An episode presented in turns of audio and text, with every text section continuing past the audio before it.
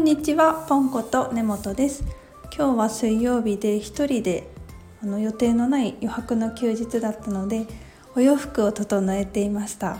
それでですねこの春の春服は全部で6着でした。まあ、1着カーディガンを手放したので残ったのが6着っていう感じです。えっと内訳がうんトレンチコートが1着とワンピースが3着とブラウスが1着とデニム白いデニムが1着の計6着でした。それでですねまあお洋服選びの私が基準にしてるのが自分の好きと自分に似合うこの好きと似合うの軸2つの軸を基準にしています。で私が好きなのはま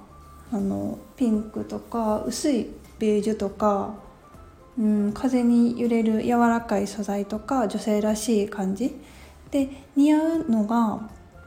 あの骨格タイプ診断が骨格ウェーブなのとあと顔タイプがソフトエレガントなのとあとカラーカラー診断が、1番目がオータムで2番目がスプリングのイエベなんですね。この診断を基準に似合うは選んでいます。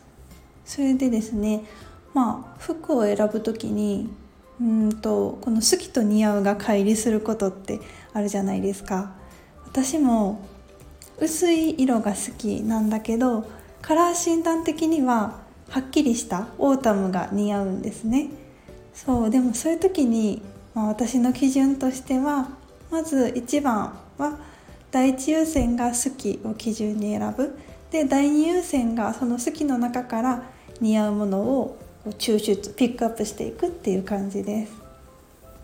でまあうんと薄い色が好きだけどうん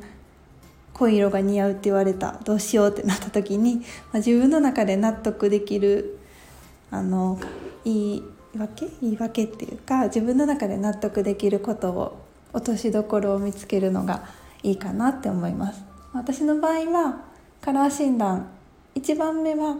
オータムで濃い色だけど2番目はスプリングが似合うって言われたし顔タイプ的にはソフトエレガントなので柔らかくて薄い色が似合うって言われたので、まあ、そのオータムカラーとか濃い色が似合うっていうのは反してるけど好きを優先して薄めのベージュとか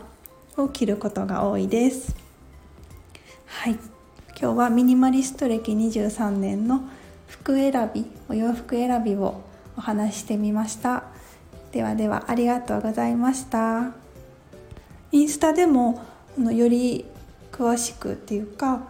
えーと、一枚一枚お洋服の写真載せているので投稿インスタポストに投稿したのでよかったら見てください。ではありがとうございます。